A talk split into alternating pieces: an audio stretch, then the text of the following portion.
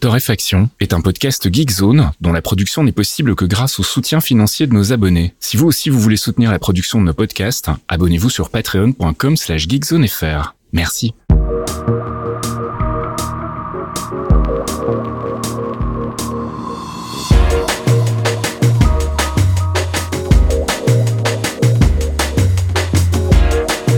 Bonjour Geekzone et bienvenue dans ce 211e épisode de Torréfaction. J'ai failli dire 210e, je sais pas pourquoi, je voyage dans le temps. Non mais tu Euh, n'arrêtes pas, à chaque fois tu, tu hésites en ce moment, c'est, je, je sais pas ce que tu as avec la, la timeline. Je suis perdu. On se retrouve comme toutes les semaines pour faire un peu le tour de l'actu, actu gaming, app culture, tech, avec euh, bah, mon ami Caféine que vous venez d'entendre. Salut Caf. Oui, bonjour, ah oui j'avais parlé avant que tu me présentes, quelle horreur, au bout de 250 000 épisodes, les gens ne savent pas. Peut-être bonjour les nouveaux d'ailleurs, hein, excusez-moi, hein, loin, ouais, de moi, loin de moi le- le- l'idée de pas vous respecter évidemment. Donc comme je le disais, on se retrouve pour faire un peu le tour de l'actu et on va commencer par de l'actu gaming avec Ghostwire Tokyo. Ouais, exactement. Un petit jeu euh, qui sort sur PS5 et PC. J'avais complètement zappé que ça sortait sur PC. Je sais pas pourquoi. J'étais resté sur l'idée d'une euh, d'exclus euh, PS5, alors que pas du tout, car c'est développé par Tango Gameworks, mais c'est édité par Bethesda Softworks, qui sort évidemment ces jeux sur euh, PC tranquillement, euh, tant qu'il n'y a pas euh, d'exclus, on va dire, console très chère avec Monsieur Sony. Alors, il y a une exclue puisqu'elle ne sort pas sur Xbox, on est bien d'accord, mais la version PC n'est pas loquée. Donc ça, c'est une bonne nouvelle si pour nous autres euh, de la Master Race, n'est-ce pas ça. Oui, enfin Euh, Master Race en ce moment, elle fait pas le oui, fier alors- de mon côté. hein. Oui, mais toi, t'es, ça fait longtemps que t'es sorti du truc. Ça fait longtemps que tu rames avec. Tu vois, nous, on est sur des gros yachts et toi, t'es avec ton truc avec des rames sur les côtés là. Ah, C'est chiant. Là, j'ai perdu les rames, donc c'est un peu la merde. Bref. Voilà, oui, enfin, on va un petit petit insider euh, news. euh, on a failli pas faire le podcast parce que tu n'as plus de carte graphique. C'est ça, ma carte graphique Euh, a décidé de se faire harakiri lundi soir après une longue session de gaming, ce qui m'était plus arrivé depuis très longtemps, donc voilà, ça m'apprendra. Et, voilà. euh, et- c'est un En peu la même merde temps- pour en trouver une nouvelle, donc... euh, En même temps, en ce moment, on avait dit que c'était compliqué. Ça fait longtemps qu'on fait la blague. oui, il faut pas que exactement. la carte crève. Je me Bon, suis bah, ça, dit, c'est tu vas voir, le prochain truc qui va m'arriver, ça va être ça, et ça n'a pas loupé. Donc, euh, Voilà, l'univers m'en veut, c'est officiel. Oui, enfin, euh, statistiquement, elle avait droit à la retraite. Il y a un moment où, je veux dire, ce modèle-là, en plus, c'est une, quoi, une 970, on a dit Mhm. tout à l'heure? Voilà, ça a 7 ans. euh, tu lui as mis grave, grave dans la tronche pendant 7 ans. Il y a un moment, elle a fait non mais c'est bon. moi, euh, attendez, euh, moi Macron il repasse. je suis pas d'accord. Je veux partir à la retraite maintenant et c'est le bordel quoi. Donc, euh, écoute, c'est normal, mais tout va bien. Donc, euh, tu y joueras pas non plus sur PS5 parce que de toute façon, c'est toujours aussi chiant à acheter. Ah, c'est clair. voilà, tout va bien. Euh, mais non, pour revenir sur Ghostwire Tokyo, comme tous les jeux dont nous allons parler cette semaine, je suis en mode revue de presse, euh, car j'ai eu le temps de rien et en plus j'ai pas eu de clé. Donc comme ça, c'est vite fait. Euh, je vous avoue que ça m'arrange. Enfin, je me suis pas mis en cadre pour en demander puisque je n'avais pas le temps de m'en occuper. Euh, et je m'excuse, mais j'ai bien regardé sur les internets multimédia ce qui se disait et euh, c'est compliqué. Parce que t'as des gens qui ont vraiment super adoré l'ambiance de Ghostwire Tokyo, qui se passe, comme son nom l'indique, à Tokyo, dans un Tokyo un peu néon, super déco, dans une ambiance un peu spéciale, puisque les gens ont disparu. Je sais pas si vous vous rappelez, mais on en avait déjà parlé, mais le jeu avait assez marqué euh, l'audience quand il a été présenté en juin 2019. Faut dire qu'en plus, il avait été présenté par une certaine Ikumi Nakamura qui avait fait euh, des petites pirouettes sur scène et que tout le monde avait trouvé adorable. Et euh, tout le monde avait fait Putain, elle est géniale cette meuf, trop bien, après, ça va être déjà Tango Gameworks, euh, super. On s'est tous enflammés, c'est barré quelques mois après, en fait, du studio. Pour dire oui, ça va pas, ma santé, tout ça, machin, je travaille trop. Donc, faut savoir qu'elle vient, elle, elle est graphiste à la base. Donc, elle, elle a fait beaucoup, elle a fait des artworks pour Okami, euh, et globalement, c'était son premier poste de directrice de la création. Donc, euh, est-ce qu'il y a eu du burn-out? Est-ce que la pression été compliquée? Est-ce qu'ils ont eu du mal à trouver une direction pour le jeu? C'est possible quand on voit le résultat final. En tout cas, elle, elle s'est barrée, elle a fait son propre studio récemment qui s'appelle Unseen. Et les autres ont mis euh, un petit peu le jeu en sous-marin parce qu'on n'en a pas entendu parler pendant un grand moment avant que le marketing reprenne le dessus pour la sortie du jeu. Euh, résultat, on est devant un truc pendant très longtemps, on savait pas du tout ce que ça allait être comme jeu. Donc c'est un truc où tout le monde a fait ah mais c'est un FPS finalement. Alors en fait, c'est de l'action-aventure avec des combats en FPS.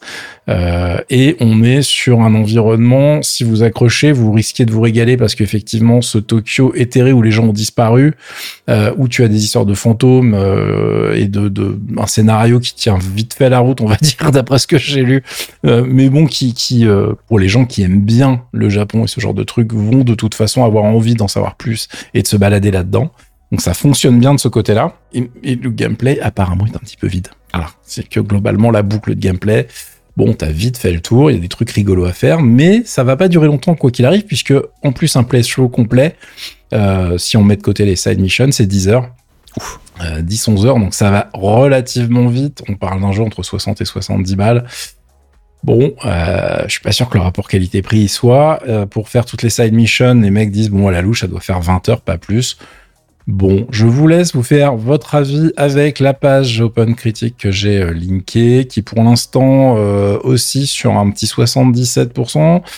C'est euh, 66 chez les chez certains autres joueurs. Les notes sont très très très contrastées, mais les ricains, les, les gros sites entre guillemets, on est quand même plus souvent sur du 70% qu'au-dessus. Et on sait tous ce que ça veut dire. 70% dans la presse américaine, c'est pas extraordinaire. Non, c'est pas génial. Euh, voilà. Euh, et nos amis de chez Gamecult euh, sont pareil relativement euh, échaudés, on va dire. et on se retrouve avec des notes qui sont d'une manière générale, dans la presse française, il y a des sites que nous ne citerons pas, qui étaient quand même plutôt contents d'y jouer. Mais je pense qu'il y a le petit côté euh, Tokyo euh, qui a un petit peu surjoué. Euh, Gamecult, eux, ils sont restés simples. Alors, je veux pas spoiler pour les trucs, mais on, on, on est sur un 5 sur 10 quand même. Hein. Ah oui. Donc, euh, c'est une des notes les plus difficiles, les plus hardcore de la presse générale, ce qui m'étonne pas de Gamecult en même temps. Hein. Mais bon, eux, ils ont pas aimé l'histoire, euh, ils ont trouvé que la progression était pas folle, ils ont trouvé que la carte de la ville était surchargée à mort, euh, façon euh, Ubi relou avec des notifs dans tous les sens et que ça te, te niquait l'expérience de jeu. Donc voilà, il y a plein d'autres trucs euh, à noter. Euh, je sais qu'il faut être abonné pour lire le test, mais euh, voilà, sa Virgile n'a pas kiffé et j'ai bien peur d'être d'accord avec lui. Bon, hein, je vous laisse y jouer. Je sais qu'il y a des gens qui redemandent les jeux solo. J'ai revu des gens pirater. Je ne veux pas balancer de nom. Mais je sens que sur le forum, il y a des gens qui vont en parler, mais je suis pas sûr qu'ils l'achètent. Et il faut arrêter ça. Ou, soyez discret. Voilà, c'est tout. Je passe le message. Parce Petit message personnel, ouais. J'ai vu des choses, ouais, mais message à la commune. J'ai vu, des choses pas, vu des choses pas propres euh, sur certains titres sortis récemment. Ah là là là là, on ne se refait pas. Euh, on enchaîne avec Tiny Tina's Wonderlands, c'est quoi ça? Euh, Qu'est-ce que c'est que ça? Oui, alors déjà, c'est un titre qui est chiant à prononcer, faut quand même être, euh, faut quand même être honnête. Euh, c'est un jeu Gearbox Software, mon ami, qui sort sur mm -hmm. PC uniquement sur l'Epic Game Store à 60 balles et ça sort sinon sur toutes les consoles depuis la Xbox One jusqu'à la XS, PlayStation 4 et 5 et c'est un looter shooter. Euh, matinée de Donjons et Dragons. Qu'est-ce que c'est ça, un looter shooter matinée de Donjons et Dragons En fait, ce qui s'est passé, c'est que les mecs de Gearbox Software, à l'époque de Borderlands, ils avaient sorti un DLC euh, qui s'appelait euh, Tiny Tina's Assault on Dragon Keep et qui avait super plu et qui était euh, considéré comme un DLC les plus marrants en fait euh, pour Borderlands 2 en fait. La blague c'est que ils se sont dit depuis 2013, bah ils avaient gardé l'idée de côté en se disant eh, peut-être que ça ferait un, un bon jeu. Peut-être, je crois que j'ai dit Borderlands 3 tout à l'heure, mais je me suis corrigé. Vous avez vu, vous avez entendu, hop hop. Euh, donc c'était bien sur le 2, hein, le, DLC. Et euh, la blague, c'est que euh, bah, on était sur un, truc un peu chelou où finalement tu as une mécanique de jeu qui reste la même, c'est un looter-shooter, mais tu as une narration et un settings qui n'a rien à voir. Donc on est sur quelque chose euh, où tu as vraiment l'impression d'être dans une partie Donjon Dragon parce que tu as quelqu'un qui te fait, qui t'explique le jeu, etc. Euh, et tu es dans un univers euh, différent en fait, tout bêtement, euh, qui, qui, change un petit peu de notre côté euh, SF euh, classique des, des, Borderlands. Enfin, SF post-apo bizarre. Excusez-moi, hein. j'ai fait des raccourcis. Euh, pareil euh, que notre ami Ghostwire, il y a des gens qui ont adoré. Euh, on, on, a une problématique d'écriture surtout dans ce que je lis, c'est-à-dire que il y a plein de vannes qui dans ce jeu en fait, genre on fait de l'humour, c'est rigolo. Et si le testeur n'accroche pas, et trouve que c'est pato, bah c'est super mort. Moi, c'est ce qui m'a retenu éloigné de Borderlands pendant très longtemps. En fait, j'accrochais vraiment pas du tout à l'humour et il est omniprésent. Quoi. Bah voilà, et donc là, ils en ont mis des caisses parce que c'est vraiment genre, hé, regarde, c'est un jeu de rôle, mais en fait, pas vraiment. Et puis, ah, on va raconter des blagues de jeu de rôle, ça va être super. Mm. Euh, donc du coup, bah, euh, chez GK, ça passe pas du tout. Hein. Euh, T'as d'autres tests un peu plus sympas qui vont te dire bon, alors finalement, pourquoi pas sur un malentendu. Euh, mais bon, GK lui a collé 6 et la note métacritique, enfin pas métacritique, mais open critique, on est sur quelque chose qui baisse à chaque fois que les tests arrivent. C'est-à-dire que là, ils sont quand même sur un 80%, 79%, mais plus il y a de tests qui arrivent dans le pipe et plus ça baisse. Parce que moi, au début, quand j'avais ouvert la page, ils étaient plutôt vers 84, tu vois. Mhm. Donc, euh, je pense que nous avons quand même euh, des, gens qui ne sont pas complètement fans de l'humour du truc. Hein, ça mhm. peut arriver. Euh, moi, je ne suis pas ultra fan de la licence dans sa globalité. Euh, donc de toute façon, je vais pas donner mon avis. Même si j'y avais joué, je pense que je, l'aurais fait en revue de presse parce que je, je, suis pas un grand grand fan et je, me suis souvent endormi en jouant à Borderlands parce que je sais pas, le truc ne fonctionne pas sur moi alors que ça devrait hein, techniquement, mhm. mais ça ne marche pas. Euh, et euh, bon bah globalement, là celui-là, j'ai peur qu'il soit oubliable très très vite, un peu comme le prochain jeu dont nous allons parler. Kirby and the Forgotten Land, ça tombe bien, tiens. Et oui, ah ben, c'est humour drôle. Euh, bon, c'est un Kirby, les amis, sur Nintendo Switch. Mhm. Euh, et j'ai vu la meilleure métaphore que j'ai vue sur ce titre a été très rigolote. C'était comme euh, de la barbe à papa, ce jeu. C'est-à-dire que c'est fluffy, ça fait envie, c'est rigolo, c'est bon à manger. Et dès que c'est terminé, t'as oublié que t'as mangé de barbe à papa, en fait, tu vois. Mhm. Bon, bah là, c'est pareil. Et j'ai envie de dire, c'est le but d'un Kirby quelque part. C'est-à-dire qu'on est sur un jeu qui est inoffensif avec un perso tout mignon, euh, dont la nouveauté sur cette version Switch, c'est d'être entièrement en 3D cette fois. Euh, alors il a déjà été en 3D, mais le plan de jeu était en 2D.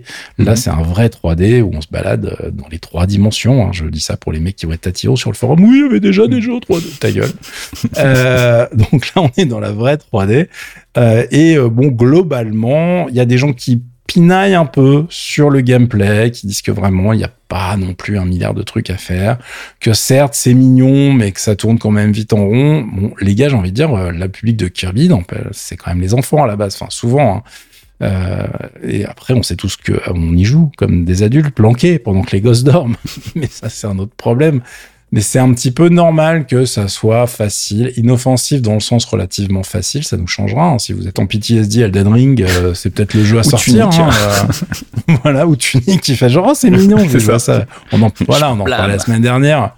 On sait que les gens ont souffert, en ah. fait. Hein, ça s'est pas bien passé, Tunic, les gars. Il est vachement bien, cela dit, hein, mhm. j'insiste. Euh, mais donc voilà, c'est un titre qui, à mon avis, mérite largement, euh, normalement, votre argent quand on est un petit peu dans le dans le besoin d'un platformer 3D sympa avec des gamins à la maison. Si euh, il y a que des adultes, je suis pas sûr que ça soit un investissement hyper rentable. mais les notes euh, vont clairement de 7 à 10, enfin 9,5 entre guillemets. Donc en fonction de l'affect, en plus pour le perso, tu vois, le, le et puis de, la façon dont tu places le produit, faut se mettre aussi à la place des testeurs. T'as des mecs qui vont partir du principe que c'est un jeu quand même pour les plus jeunes, mhm. et dans ce sens-là, bon, ils vont se dire, bah attends, le truc, il est, il est réussi. Enfin, la, la mission, elle est, elle est là euh, mhm. et elle est successful. Donc euh, bon, moi je suis euh, de toute façon, moi j'adore cette bestiole de merde. J'ai fini les versions, j'ai des souvenirs, mais vraiment très vivaces de jeux m'ayant un peu sauvé la vie quand j'étais en hôpital psychiatrique. D'accord. Et oui, car j'ai été en hôpital psychiatrique. Et là, les gens font What the fuck? Ce podcast prend une tournure très bizarre. C'est ça, oui. Mais ouais, bon, euh, vous avez tous, euh, vous êtes trop jeunes, vous pouvez pas savoir, mais euh, pour pas faire le service militaire, il fallait avoir recours à des subterfuges. Mhm. Et donc, bah, je, je suis, moi, je pouvais rentrer acteur studio là. J'étais, j'étais prêt. Hein. Anxio-dépressif à l'époque, c'était pas du tout le cas. Hein.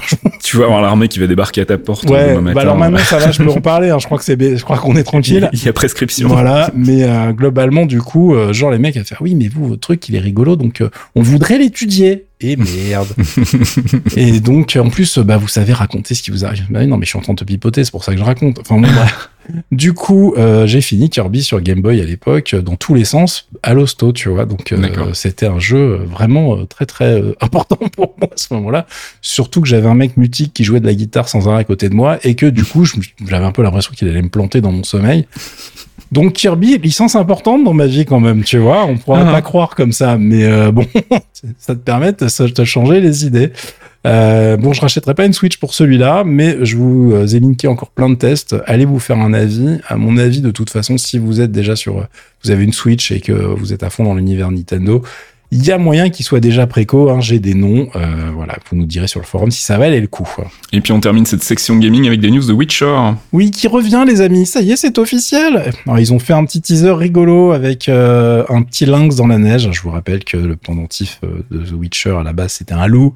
Et Mhm. qu'il y a plusieurs écoles euh, dans ce jeu de nos amis Witcher. Et que là, du coup, on va changer d'univers et donc de personnages, etc.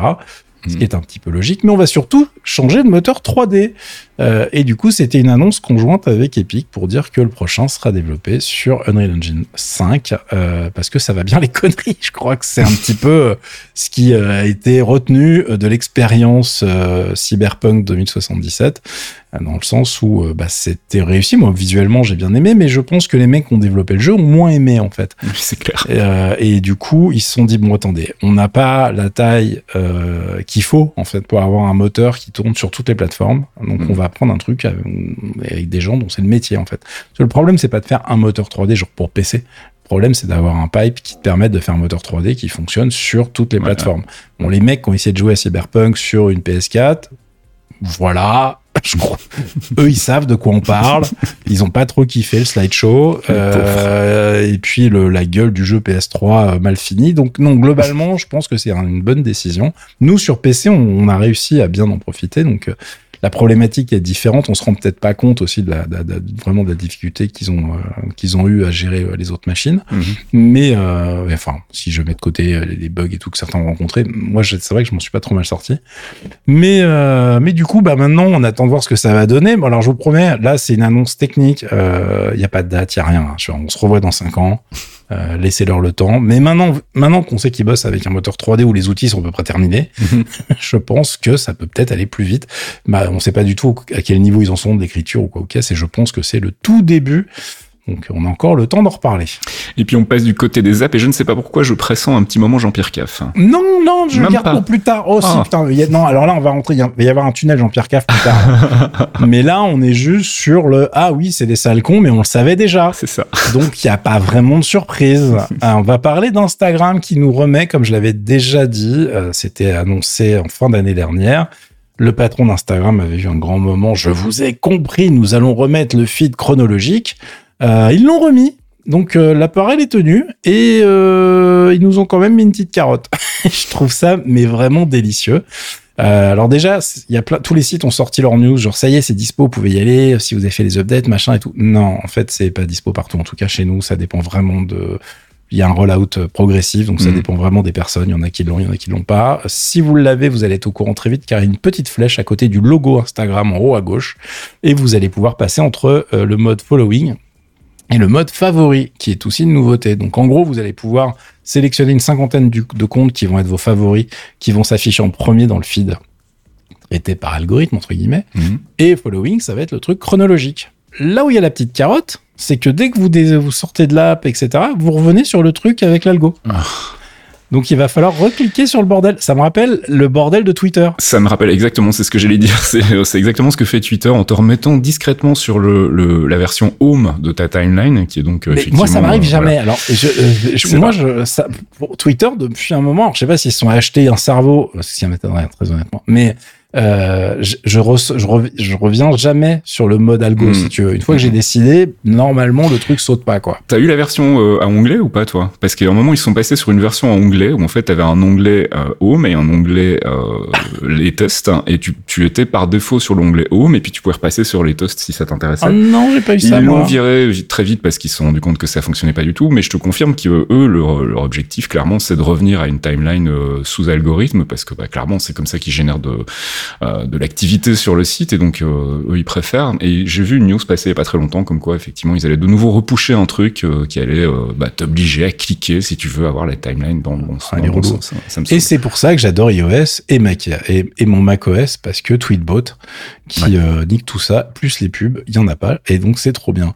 Euh, mais euh, du coup, on va bien voir comment ça va évoluer du côté d'Instagram déjà, parce que euh, bon, évidemment, là, ça fonctionne, mais c'est quand même pas magique. Mhm. Ils auraient pu nous faire un truc avec un pauvre setting. Enfin, je veux dire, ça coûtait quoi, enfin, je, je, En plus, les trois quarts des gens, ils vont pas chercher l'option. Tu vois ce que je veux dire? Ouais, mais c'est ce qu'ils veulent. Hein, au final, c'est forcer ce, ce flux-là, quoi. Oui, mais tu vois que tu foutes la paix aux 10% de nerds qui vont avoir envie d'avoir le truc en mhm. chronologique. Euh, ça, enfin, tu vois, ça va pas non plus impacter de ouf ta vie.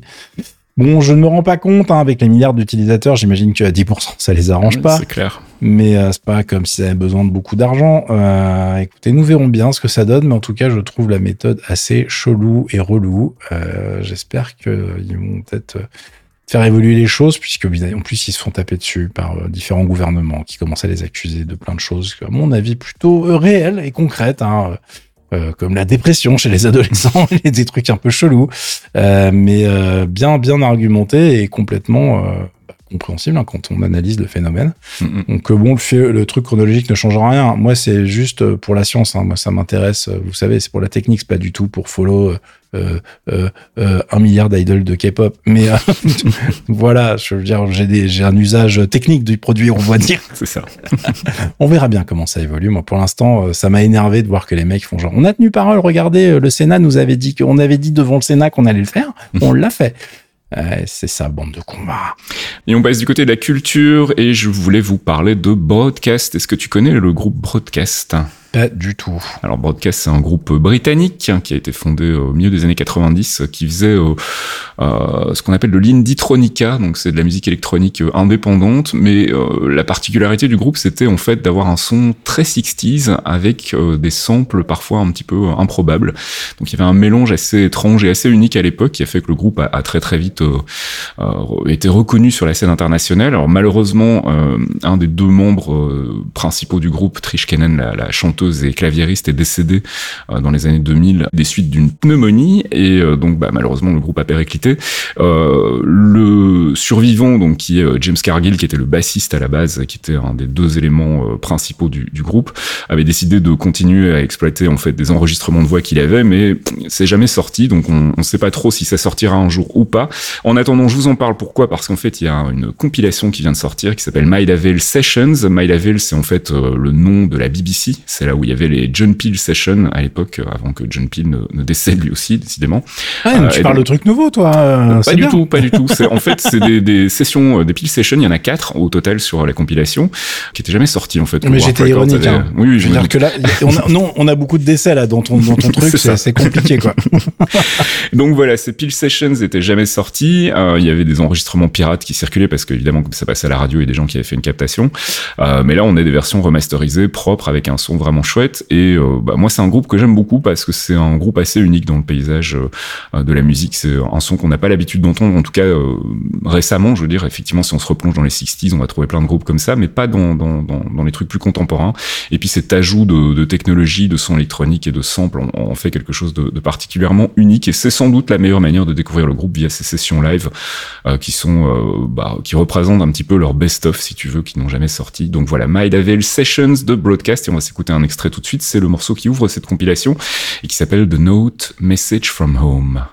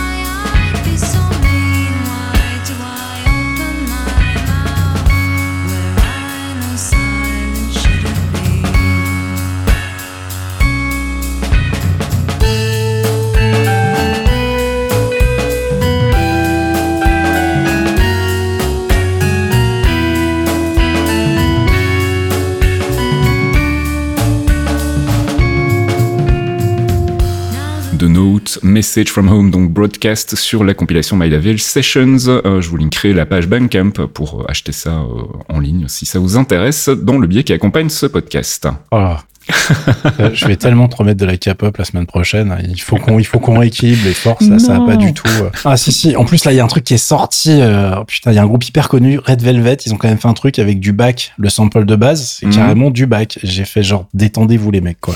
Euh, le résultat n'est pas euh, forcément à la hauteur des attentes, donc je n'en parle pas cette semaine. Mais bon, ça m'a fait marrer. Je vous le mettrai sur le forum pour les curieux. C'est ça. Ça s'ose. Enfin, je veux dire, le mec, il s'est dit, je vais faire ce truc-là. Il, faut oser. Et il faut savoir que la K-pop, euh, je l'ai déjà dit, mais je le redis. En plus, c'est souvent composé par des gens qui sont pas du tout de Corée à la base. Hein. Mm, mm, mm. Et on a quelques gars nordiques dans le tas qui sont un peu. Faut les surveiller ces mecs-là. Ils sont dangereux. c'est eux qui font les trucs chelous. En fait, c'est pas la Corée. Bref, on en reparlera plus tard. Je suis en train de trier mes mes trucs, mes trucs euh, sur Spotify en ce moment, figurez-vous. Car oui, tout le monde est en train de se, enfin, il paraît qu'il fallait se barrer de Spotify et moi je risque d'y retourner en fait. Hein. Ah. parce que je, je pousse, j'ai pas prévu de coup de gueule dans cette conduite, mais euh, faudrait que je vous parle des évolutions d'Apple Music, euh, de leur dernière application sur macOS et euh, voilà, ça fait quelques semaines et là ils m'ont saoulé de manière assez violente, je dois le dire. Mais quand on arrive à sortir un soft ou quand tu reclasses tes playlists, et eh ben en fait ils synchronisent pas les morceaux que tu as déplacés. Ah super personnellement, ça a tendance à me tendre un petit peu, tu vois. Plus la lenteur de l'interface et tout, même dans la nouvelle, dans la nouvelle application. J'ai fait genre, oh là là là là, ça commence à me saouler. Et le catalogue de côté Spotify, du côté de ce que j'écoute, mhm. euh, est devenu très complet. Donc, euh, c'est tentant. Voilà. Bref. Ah oui, mais je paye pas grâce à mon frère. Merci frérot. Allez, on passe du côté de la tech avec un mini Amiga 500. Ah oui, un mini Amiga 500 parce que la mode des mini c'est trop rigolo. Mhm. Pour les mettre sur ces étagères, bon, euh, je balance pure personne parce que je sais qu'il y en a plein qui ont acheté les mini SNES, les mini NEC, etc. Et qu'il y en a plein qui sont très sympas. La mini NEC par exemple est très rigolote, elle est bien conçue. On en avait parlé ici. Ils avaient fait un soft assez sympa. Le mini Amiga 500, on en parle parce que c'est le dernier et qu'en plus il sort en Europe avant les États-Unis, donc euh, bah ils sont jaloux les gens qu'on voulait en dis donc. Euh, et je suis très embêté parce que à la base, vous vous doutez, je suis fan d'Amiga et du coup les produits dérivés qui tirent sur la marque n'ont plus rien à voir avec le truc de base. Mm. J'ai tendance à me faire un grand plaisir d'aller défoncer. Mais là, ils ont sorti un package. Je me dis pour un pourquoi pas? Alors moi, c'est hors de question, mais pourquoi pas? Je m'explique. Là, ils ont fait un truc qui est plutôt malin. Le mini Amiga 500, ils ont fait un boîtier bah, d'Amiga 500, qui est le boîtier le plus joli qu'il y ait eu dans la gamme Amiga, à mon humble avis. Mhm. Si on met de côté l'Amiga 1000 un peu particulier, qui pour un mini machin n'était pas du tout adapté.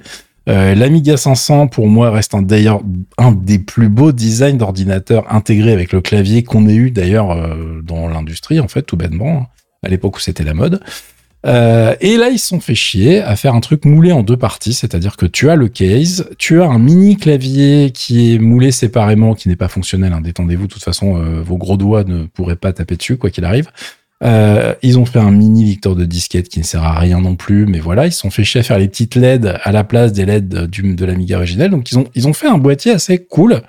Et à côté, le truc vraiment sympa, c'est que tu as une souris, qui est une souris optique, qui est une reproduction avec une taille un petit peu inférieure à l'original de la souris Tank qui te fait un petit syndrome du tunnel carpien là assez rapidement. Ah, ça, je te confirme. Et, euh, et, le pad qui te nique les mains encore plus vite que la souris, euh, qui était en fait une, qui est une réplique, alors avec des modifications, mais qui est une, euh, un truc assez proche de ce que tu as sur la CD32, donc la console Amiga qui sortira et qui crèvera assez vite après. Euh, et évidemment, le tout est relativement, relativement moderne, hein, puisque là, cette fois, on a des ports USB, on a de l'HDMI, euh, et tout ça se branche directement sur votre télé avec un émulateur direct qui reprend euh, tous le, les codes de l'operating system Amiga OS, mais qui en fait n'est pas du tout Amiga OS. Hein, c'est juste un front-end pour pouvoir lancer les jeux, choisir les options, votre télé, est-ce qu'elle est en 50 Hz, 60 Hz, etc. là où ça devient intéressant, c'est que, bon, quand vous achetez le bordel, vous avez 25 jeux avec. 25 jeux dans la bibliothèque Amiga, c'est pas ouf. Non. Euh, et ça coûte 130 euros.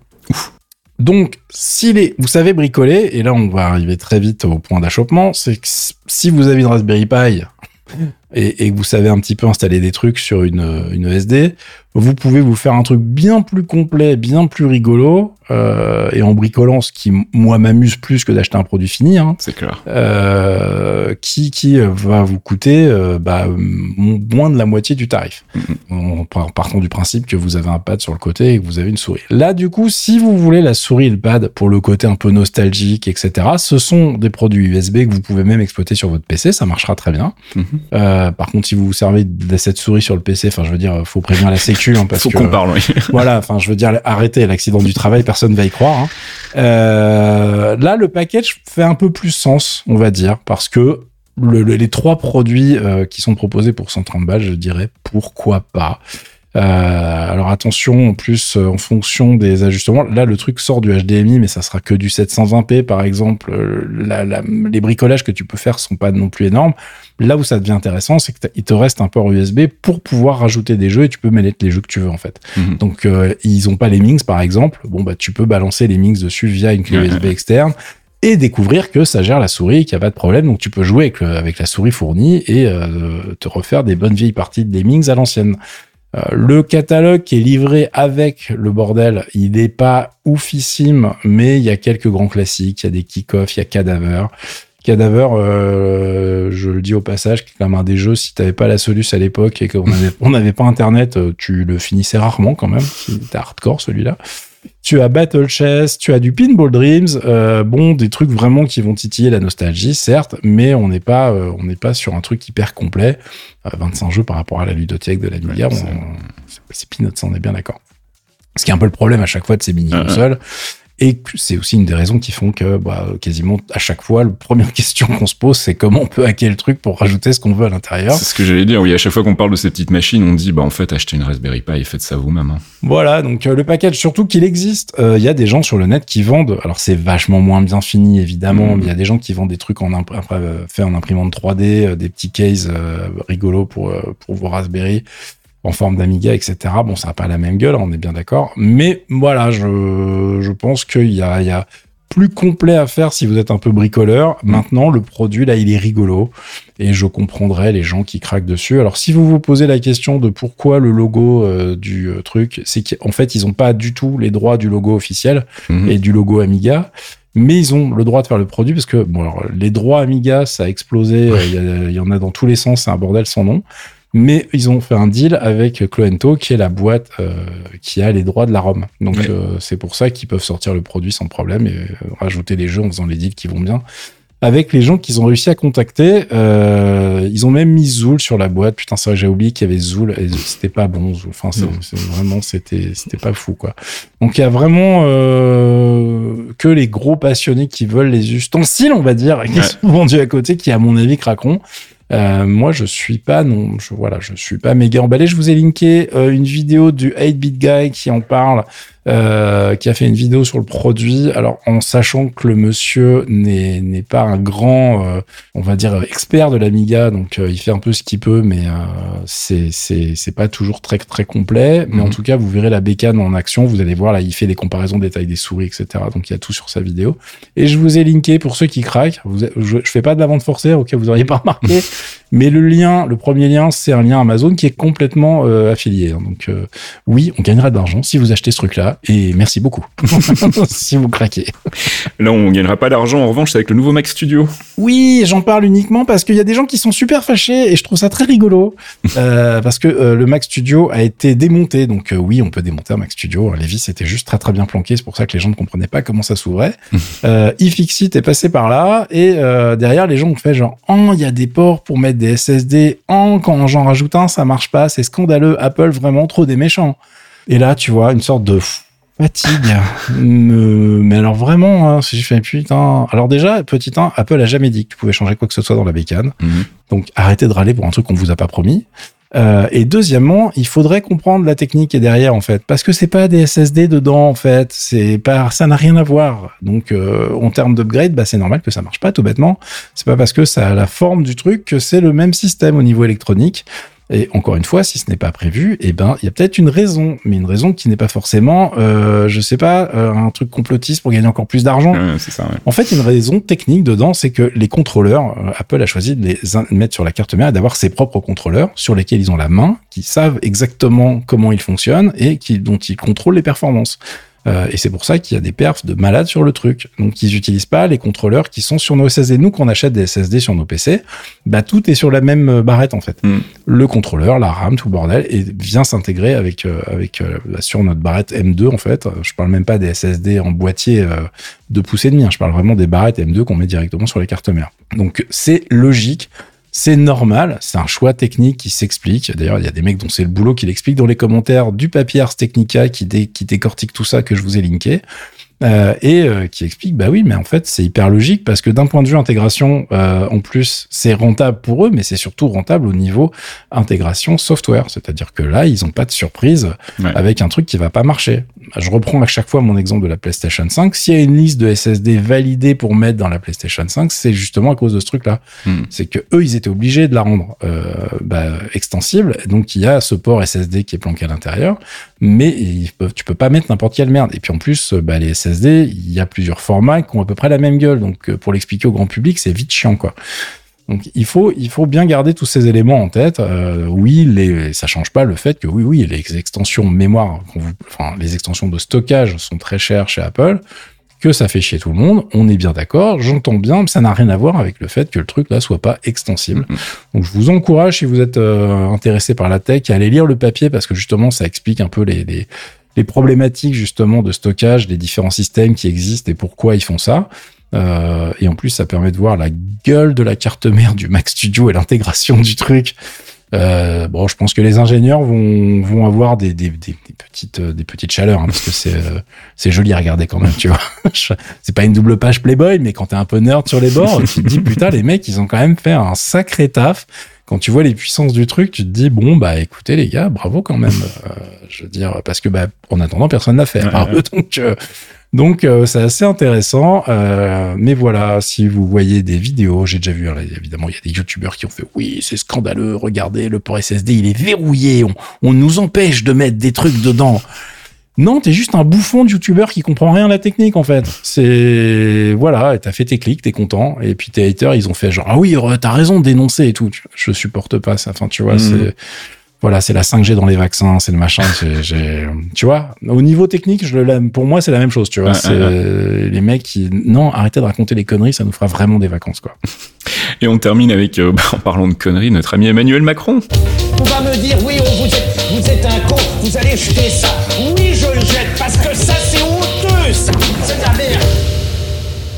bah dis donc, bah pourquoi tu dis ça? Mais vraiment c'est pas très gentil. Je, je suis plus en France moi maintenant. Ah oui c'est vrai que toi en plus t'es exilé, tu peux y aller franco, alors que nous on peut nous emmener en prison. Ah non on n'est pas en Russie, tout va bien pour l'instant. Pour l'instant, pour l'instant ça va. Écoute oui car il y a eu un truc dans le programme de Monsieur Macron qui a fait euh, beaucoup rire euh, certaines personnes. Je vous ai linké un papier extraordinaire et encore une fois je m'excuse. Oui il faut être abonné mais c'est le meilleur papier sur le sujet qui euh, parle du filtre anti-arnaque d'Emmanuel Macron, euh, qui est magnifique, donc qui a encore été conseillé par des gros conseillers. Hein, je vais les uh-huh. appeler les conseillers maintenant. Hein. C'est ça.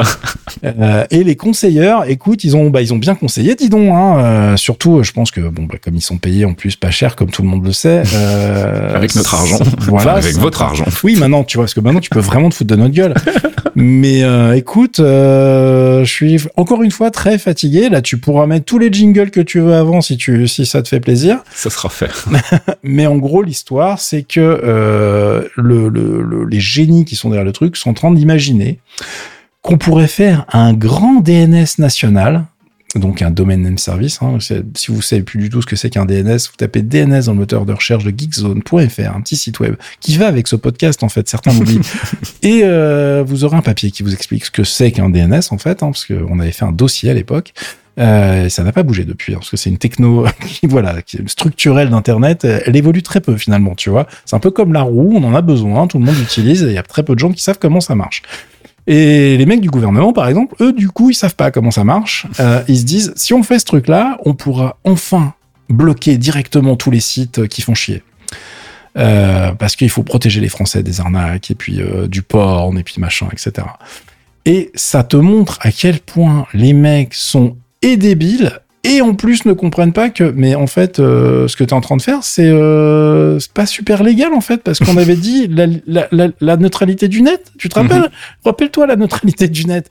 On avait dit qu'on ferait pas ça parce que bah, c'est pas gentil quand même. Euh, puis après, on râle sur la Chine, mais c'est exactement pareil. Enfin, c'est exactement pareil. Sauf que comme c'est du DNS, tu le contournes, mais d'une avec une facilité, mais déconcertante C'est évidemment. clair.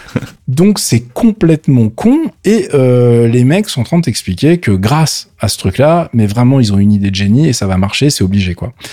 Mais c'est pas grave parce que de toute façon nous allons être bien protégés car dans le programme il y a un autre truc qui évidemment m'a fait éclater de rire, c'est la mise en place d'une task force, le recrutement de 1500 cyberpatrouilleurs. Cyberpatrouilleur. Alors déjà moi je veux être cyberpatrouilleur, je veux des cartes de visite cyberpatrouilleur. Je pense que je vais postuler. Et quoi, tu dois te raballer avec des lunettes d'aviateur. euh, Putain, mais ah bah écoute, si tu bosses à la mairie de Drancy, moi j'ai un ami, il a, il a équipé les flics avec des guenards, donc euh, je pense que t'es déjà prêt pour être euh, cyberpatrouilleur. Hein. Euh, donc la blague, c'est que ça serait des flics. En plus, les mecs, c'est évidemment c'est une proposition de campagne électorale, les bah mecs. tiens, hein. bah oui. Donc il y a rien de concret et surtout clair. les mecs. Mais alors qui va le faire? Faut recruter qui? On non, mais on va pas trop recruter, ça sera les policiers, Bah, parce qu'ils ont que ça à foutre aussi. Euh, ça sera les flics, et puis peut-être peut-être des réservistes, et peut-être des gens qu'on va recruter, peut-être des spécialistes qui savent ce qu'il faut cyberpatrouiller, tu vois. Donc, qui seraient censés chercher sur le net les arnaques, les sites louches, les trucs un peu bizarres et Mhm. suivre, euh, tu vois, les Sherlock Holmes dans le fauteuil. Non, cyberpatrouilleur, c'est mieux. Ah, cyberpatrouilleur, mais écoute, évidemment, moi je pense qu'il faut qu'on fasse une émission qui s'appelle cyberpatrouilleur. je, faut, vite, vite, regardons si le nom de domaine est libre, parce que je, je, je pense qu'il y a des trucs à la con à faire si j'avais le temps. Euh, évidemment, ça m'a beaucoup fait rire. Je, voilà, et je tape même pas sur Macron dans l'histoire, parce que tout, il y en a pas un pour attraper l'autre. Vous c'est aurez clair. pas ma couleur politique dans ce podcast, parce que putain, je vous confirme que là, j'en ai plus, en fait. Je- ils m'ont tous tellement, mais déçus, mais je pensais pas qu'ils pouvaient tous, tous, tous nuls nuls à ce point-là. C'était incroyable. J'ai vu, d'ailleurs, j'ai vu une émission il y a pas longtemps euh, où le mec, il était en mode genre, euh, euh, il a, il a francisé Idiocratie et puis en fait, le gars, il était là genre, mais il y a pas un moment où on se dit, mais ils sont tous nuls, donc faisons quelque chose peut-être. C'est. Parce qu'on on a l'air d'être tous d'accord quand même qu'ils sont tous ridicules. Donc euh, c'était c'était assez marrant. J'ai fait oui, bon, c'est cool. Maintenant, on fait quoi, tu vois? Donc moi, je reste sur ma partie où je sais de quoi ça parle, Mhm. et la partie où je sais de quoi ça parle, c'est arrêter d'essayer de faire les cons avec le DNS. Surtout qu'en plus, les projets informatiques de l'État, on sait comment ça se passe bien, avec suffisamment de budget et puis des gens sérieux qui se barrent pas au bout de trois semaines. Donc évidemment que c'est un truc qui va aller dans le mur directement et tu peux pas jouer avec les DNS parce que même si les mecs essayent de mettre ça en place mais que ça se passe mal, ben en fait, tes Français, ils ont plus le net C'est ça. puisque c'est le premier truc qui va être interrogé quand tu essayes de te connecter sur un service. Mhm. Donc euh, voilà, puis évidemment, euh, regrouper tout ça, c'est une grande idée. Alors je te raconte pas, les euh, fournisseurs d'accès qui en plus sont impactés à plusieurs niveaux sont hyper contents de cette idée. Mhm. Euh, donc je pense que c'est voilà, c'est enfin t'as des idées de campagne comme ça, faut les laisser dans le dossier, hein, voilà. Les conseilleurs, bah tu leur donnes un chèque et tu fais genre écoute tu reviens la semaine prochaine parce que vraiment ton truc ça va être possible. Euh, mais j'ai hâte de voir comment ça évolue et évidemment si ça se fait, je compte sur vous. hein. Je veux des cyberpatrouilleurs sur le forum. On veut des que- insiders. ouais. Oh ouais, parce que là on n'a pas fini de faire des vannes.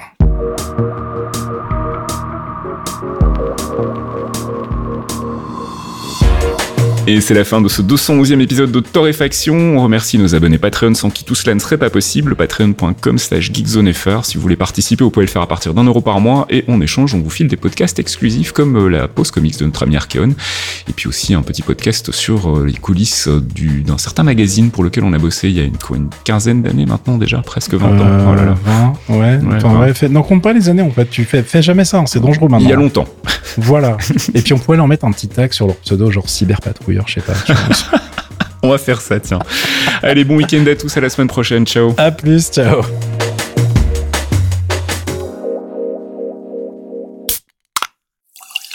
Un podcast signé Faskill. Faskill.com Des actus, des dossiers, des tutos, des podcasts, Geekzone c'est le site de la culture geek sous toutes ses formes et aussi une communauté en or. Retrouvez-nous sur geekzone.fr et soutenez-nous via Patreon, geekzone.fr par des geeks pour des geeks.